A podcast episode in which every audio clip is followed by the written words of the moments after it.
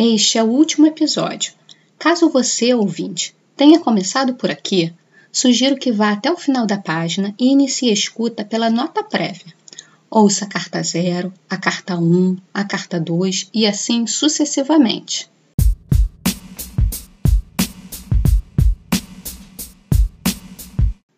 Para não concluir. Ao longo deste livro, as autoras trataram do tema microempreendedorismo como impulso para todo o desenrolar da história. O desejo de Pedrão por tornar-se dono de seu próprio negócio possibilitou a união entre a teoria e a prática, tão importante na educação de jovens e adultos e na educação profissional e tecnológica. Porém, é preciso destacar que o objetivo da história ferramenta Pedrão e o Proeja foi apresentar algumas estratégias que podem ajudar os alunos da educação de jovens e adultos a aprenderem melhor. Caso você, leitor, tenha interesse pelo empreendedorismo, as autoras sugerem a leitura de uma outra história, O Segredo de Luísa.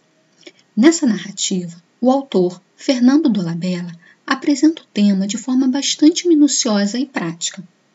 As autoras sugerem, também, que seja realizado um aprofundamento a respeito das questões burocráticas que envolvem a criação de um negócio próprio. As estratégias de autorregulação da aprendizagem, estratégias que podem ajudar você a aprender melhor, foram desenvolvidas por Zimmermann e serviram de base para o modelo Player, criado por Pedro Rosário. Elas são detalhadas no quadro a seguir. Quadro 1 Estratégias de autorregulação da aprendizagem. Autoavaliação. Avaliações sobre a qualidade ou os progressos do seu próprio trabalho, aprendizagem. Organização e transformação. Fazer esquemas, resumos, quadros e tabelas para melhor assimilação dos conteúdos. Estabelecimento de objetivos e planejamentos. Definir objetivos e realizar planejamentos para atingi-los. Procura de informação. Buscar informação em diferentes locais, entre eles a internet. Tomada de apontamentos. Fazer anotações. Estrutura ambiental. Escolher um local de estudo que possibilite a concentração e a aprendizagem. Ações para diminuir as distrações. Desligar o celular, por exemplo. Autoconsequências: premiar-se ou punir-se de acordo com os resultados de aprendizagem obtidos. Repetição e memorização: ações intencionais para decorar um conteúdo. Procura de ajuda social: buscar ajuda de colegas, professores e outros adultos. Revisão de dados: revisar as matérias escolares anotações, testes e livros. Fonte adaptado de Rosário Tchau, 2001. As autoras esperam que agora, ao final da narrativa, você, leitor, possa reconhecer os momentos em que cada uma dessas estratégias foram apresentadas neste livro. O modelo Player, planejamento, execução e avaliação, foi desenvolvido por Pedro Rosário um professor português e pesquisador da teoria da autorregulação da aprendizagem. O player é um processo cíclico.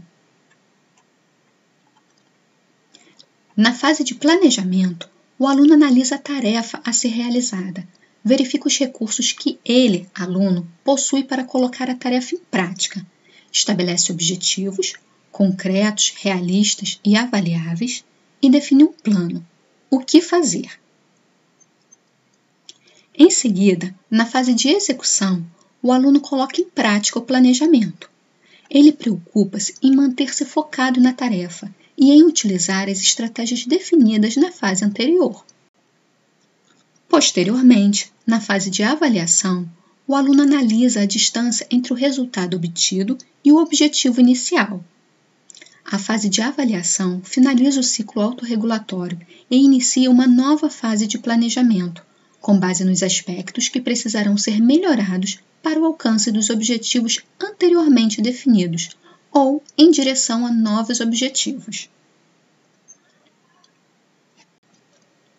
Tanto a fase de planejamento quanto a fase de execução e a fase de avaliação são compostas por fases menores de planejamento, execução e avaliação.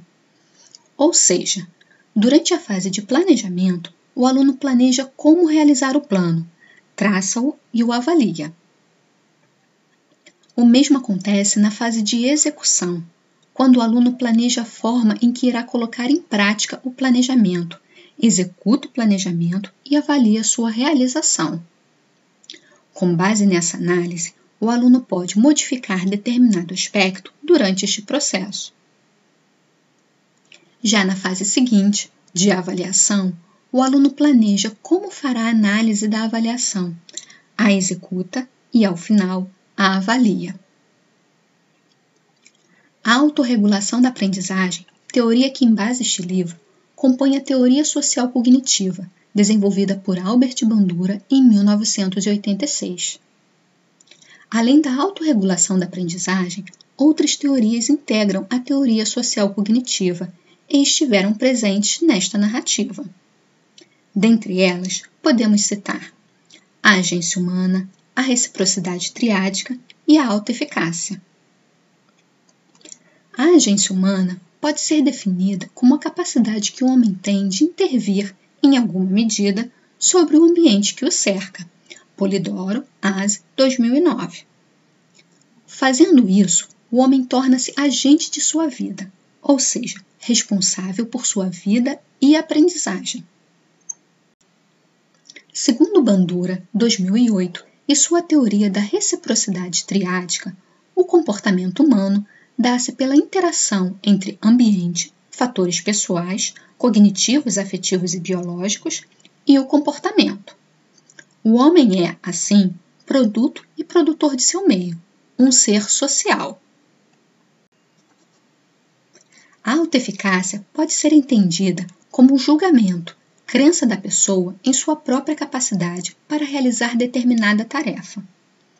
Segundo Bisunik, 2001, página 116, as crenças de autoeficácia estão relacionadas a uma, abre aspas, avaliação ou percepção pessoal quanto à própria inteligência, habilidades, conhecimentos, fecha aspas.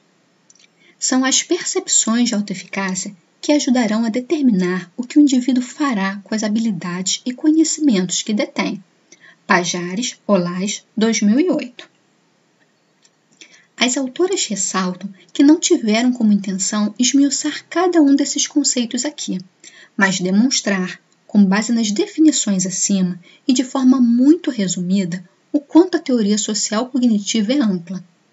Desse modo, entendem que o auxílio do professor, idealmente um profissional com conhecimentos na referida teoria, na condução e no aproveitamento da leitura deste livro com os alunos pode ser de grande valia.